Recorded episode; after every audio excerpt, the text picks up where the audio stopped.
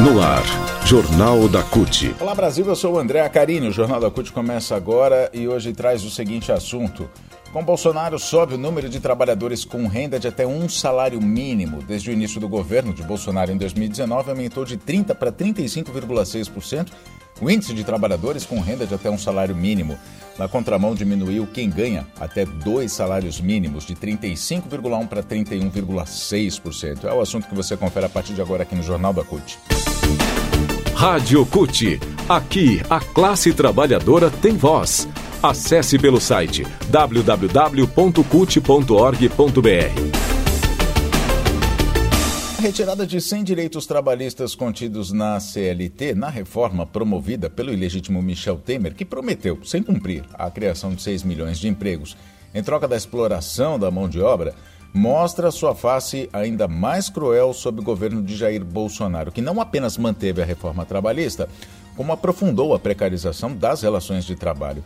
O resultado é um dos maiores arroxos salariais da história. Desde que teve início o governo Bolsonaro em 2019, aumentou de 30% para 35,6% o índice de trabalhadores com renda de até um salário mínimo, R$ 1.212 hoje.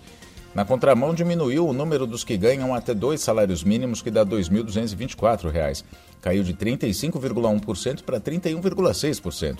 E entre os que recebiam acima de dois salários mínimos, a queda foi de 34,9% para 32,8%. Um total de 34 milhões e 700 mil trabalhadores ganham hoje até um salário mínimo no Brasil. Eles representam 35,6% do total de ocupados no país, que é de 97 milhões e meio. Outros 65 milhões e meio recebem até dois salários mínimos, 67,1% do total de ocupados. Só para explicar, ocupados são aqueles que estão trabalhando mesmo sem carteira de trabalho assinada e que têm algum rendimento a partir da força de seu trabalho.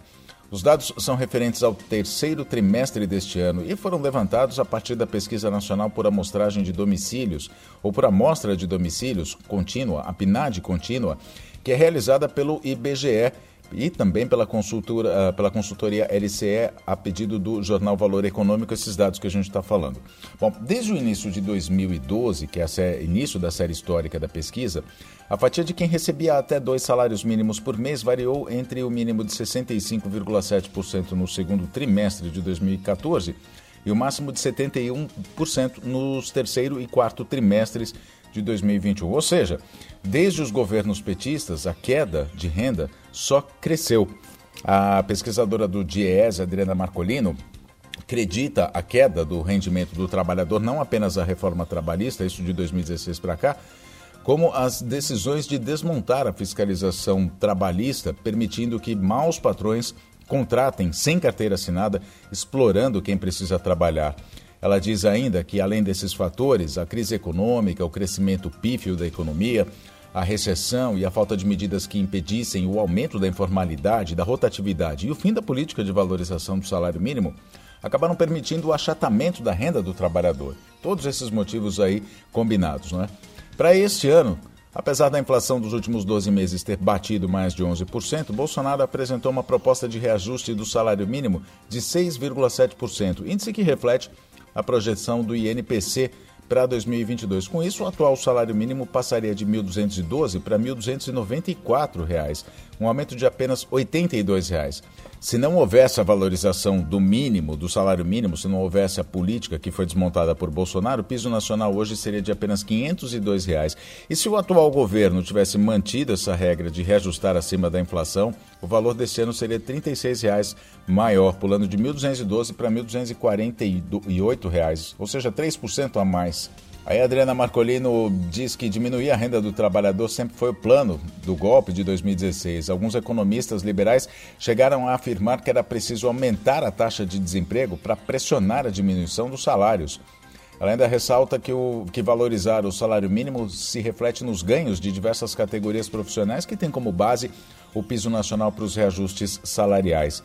O salário mínimo serve de referência para 56 milhões de pessoas no Brasil, das quais 24 milhões são beneficiários do INSS. Já o salário mínimo regional serve de referência, sobretudo, para os trabalhadores do setor privado que pertencem a categorias não contempladas em acordos coletivos ou convenções, como os trabalhadores domésticos.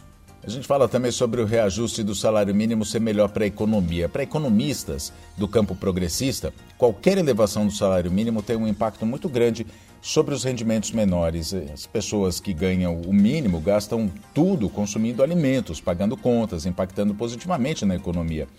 De acordo com o DIEESE, existe um incremento em termos de renda na economia que chega a 81 bilhões de reais com o salário mínimo. Além disso, há outros 44 bilhões que chegam aos cofres, aos cofres públicos por meio da arrecadação tributária, por conta desse aumento do salário mínimo. Bom, durante a sua campanha eleitoral e mesmo depois de ser eleito por um terceiro mandato eh, presidencial, Lula vem mantendo a promessa de voltar com a política de valorização do salário mínimo que teve início lá em 2004, quando a CUT e as outras centrais sindicais, em um movimento unitário, lançaram a campanha pela valorização do salário mínimo.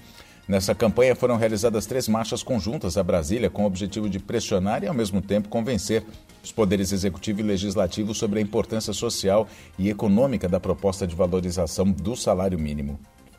E assim a gente termina mais uma edição do Jornal da CUT. Obrigado a você que nos acompanhou até aqui. Nós nos falamos na próxima edição. Até lá!